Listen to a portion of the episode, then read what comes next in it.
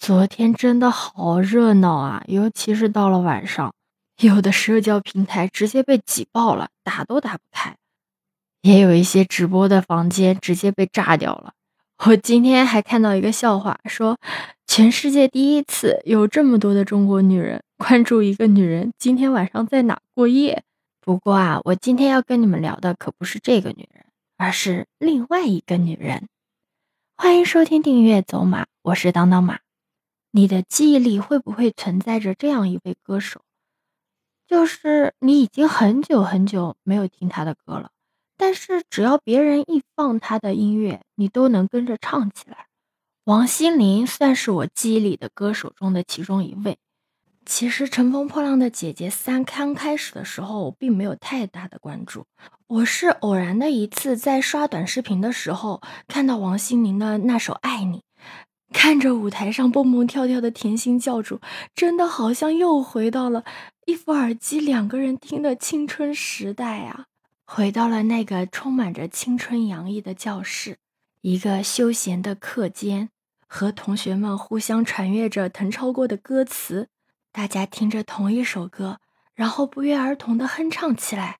也就是在那首歌之后，突然的就对这个综艺产生了一点兴趣，也不是为了看一群姐姐们的比拼吧，就是为了看一看青春时期认识的那些熟悉的面孔，期待着他们偶尔一起唱起一首老歌，然后我们也跟着一起的哼唱。毕竟那是我们共同的年少的回忆。就这样不知不觉的就追到了武功。王心凌在《乘风破浪武功》的时候，连续演唱了《大眠》《当你》《那年夏天宁静的海》三首热单连唱，全场大合唱，哎，就瞬间把浪姐的舞台变成了王心凌的个人演唱会一样。有一部分人听到王心凌是选择的这三首歌串烧，可能会觉得歌选的一般。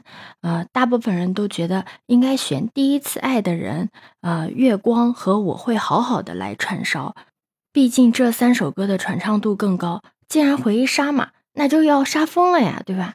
但其实不然，其实啊，他选的这三首歌都具有特别的意义的。这三首歌啊，分别是他三个时期的抒情代表作，特别是《当你》这首歌，在王心凌心里的地位真的是仅次于《爱你》。这首歌真的是救了当年的他，而且武功是有主题的嘛，这三首歌更符合武功的主题。接下来我就跟大家简单的聊一聊这三首歌吧。嗯，《大眠》这首歌呢，是王心凌她在转型期之后最火的一首歌。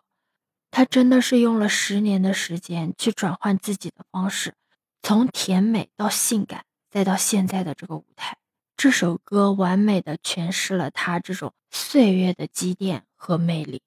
那年夏天宁静的海这首歌呢，这是曾经的他可能接拍电视开始走入自己的甜心路线之后的最伤感的一首歌。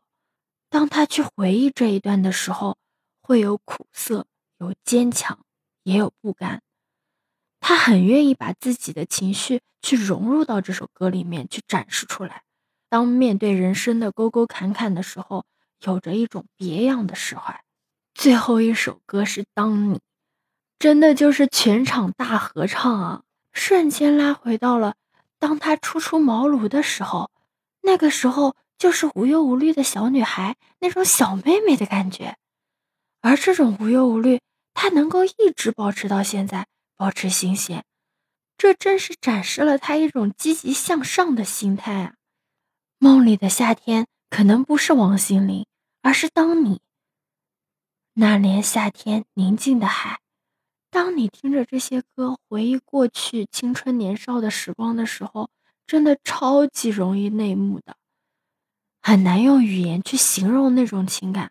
在现场有很多人在声嘶力竭的呐喊，去传递着那种情感。